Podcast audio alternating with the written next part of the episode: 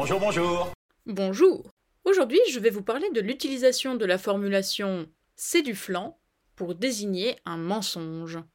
Voilà, faut pas jeter le temps à ce que Strasbourg béni ici.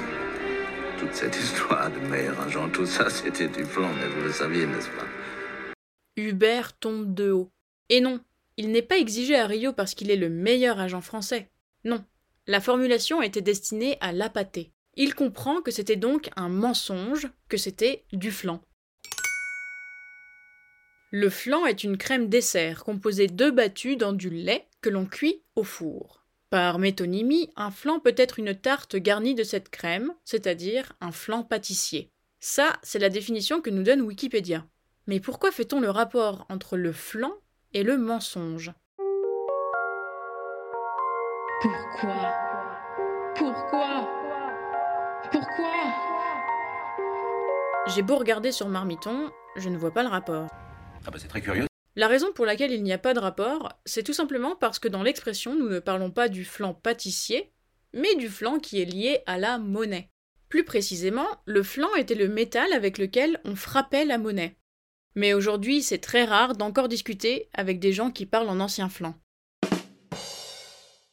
Dans cette expression c'est du flan, on est passé du flan, le métal qui servait à frapper la monnaie, à flan, qui fait référence à de la fausse monnaie. Comment en est-on arrivé là?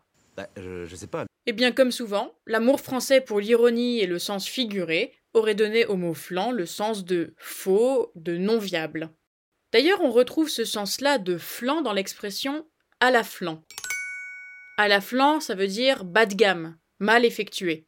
Ce qui est super dans tout ça, c'est que la prochaine fois que vous achetez un flan bas de gamme dans une boulangerie, vous pourrez dire Ah, mais c'est du flan à la flan. Oui, j'ai osé. Je vous vois d'ici complètement ébahi par mon audace. Je veux un candidat qui ait de l'audace. Je parie que vous en restez comme deux ronds de flanc. Alors j'enchaîne. Pourquoi dit-on en rester comme deux ronds de flanc pour parler de quelqu'un d'ébahi? Ou de très surpris Le flanc, comme je vous l'ai dit, servait à frapper le métal pour en faire des pièces de monnaie. Or, le flanc frappe le métal, nous, nous pouvons être frappés de stupeur, les yeux grands ouverts, comme deux pièces de monnaie. Et voilà, maintenant vous savez tout sur le flanc. Ah non, pardon, vous ne savez pas tout. Il reste une expression qui fait mention du flanc, mais cette fois il s'agit du flanc F-L-A-N-C. Il s'agit de l'expression tir au flanc.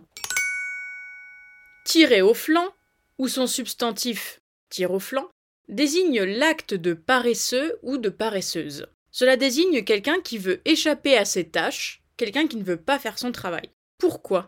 Eh bien, l'expression nous viendrait du milieu militaire du XIXe siècle. Imaginez des soldats en ordre de bataille.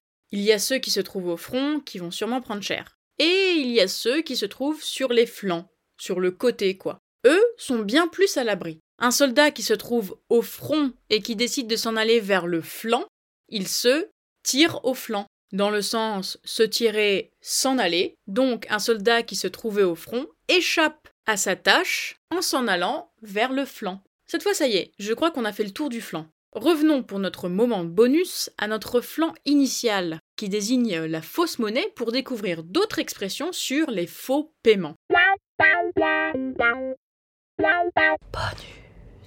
Payer en monnaie de singe, qui signifie payer avec de la fausse monnaie. Voyageons dans le Paris du XIIIe siècle. Minute historique.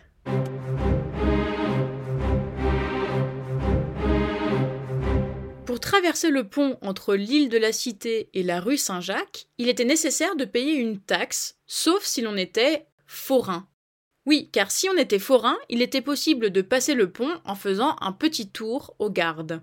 Or, ces petits tours-là pouvaient être faits avec un singe. Donc, au lieu de véritablement payer la taxe avec de l'argent, les forains pouvaient payer en faisant faire un tour à leur singe. Avec le temps, on a appelé les paiements en fausse monnaie de la monnaie de singe, car il ne s'agit pas de vrai argent. Chèque en bois. Au XIIIe siècle, la locution en bois ou de bois était synonyme de fausseté. Aujourd'hui, cette expression a changé. On pourrait plutôt entendre en carton pour désigner quelque chose de faux ou de mauvais. Un mauvais chanteur aujourd'hui peut être ainsi désigné de chanteur en carton. Mais revenons au XIIIe siècle et à notre bois. Le bois à l'époque était plutôt abondant et peu cher. Le bois a toujours servi à fabriquer de faux objets, des imitations en fait. On peut penser à une jambe en bois, un sabre en bois, etc., etc. Un chèque en bois est donc un faux chèque, un chèque sans provision, dont on ne pourra rien tirer. Alors, infidèle, on s'en va sans dire au revoir? Mais pas du tout. Je suis prête à vous remercier un par un. Si vous aimez ce podcast, venez lui mettre 5 étoiles sur Apple Podcast. Si vous ne l'aimez pas, ne faites rien. Contactez-moi sur Instagram ou par email si vous souhaitez me suggérer des expressions ou des comédies françaises que vous estimez cultes et que vous aimeriez voir traitées dans le podcast. Bien sûr, je suis aussi preneuse de vos remarques et de vos conseils. Je vous mets tout ça en description de l'épisode.